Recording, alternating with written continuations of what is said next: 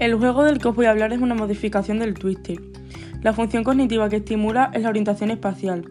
Este juego consiste en que la persona que lo use debe visualizar cuatro plantillas en las que hay círculos de diferentes colores y en cada plantilla los círculos están colocados de, una manera y según su orden la persona los tiene que colocar en la cartulina fijándose en las plantillas que están observando.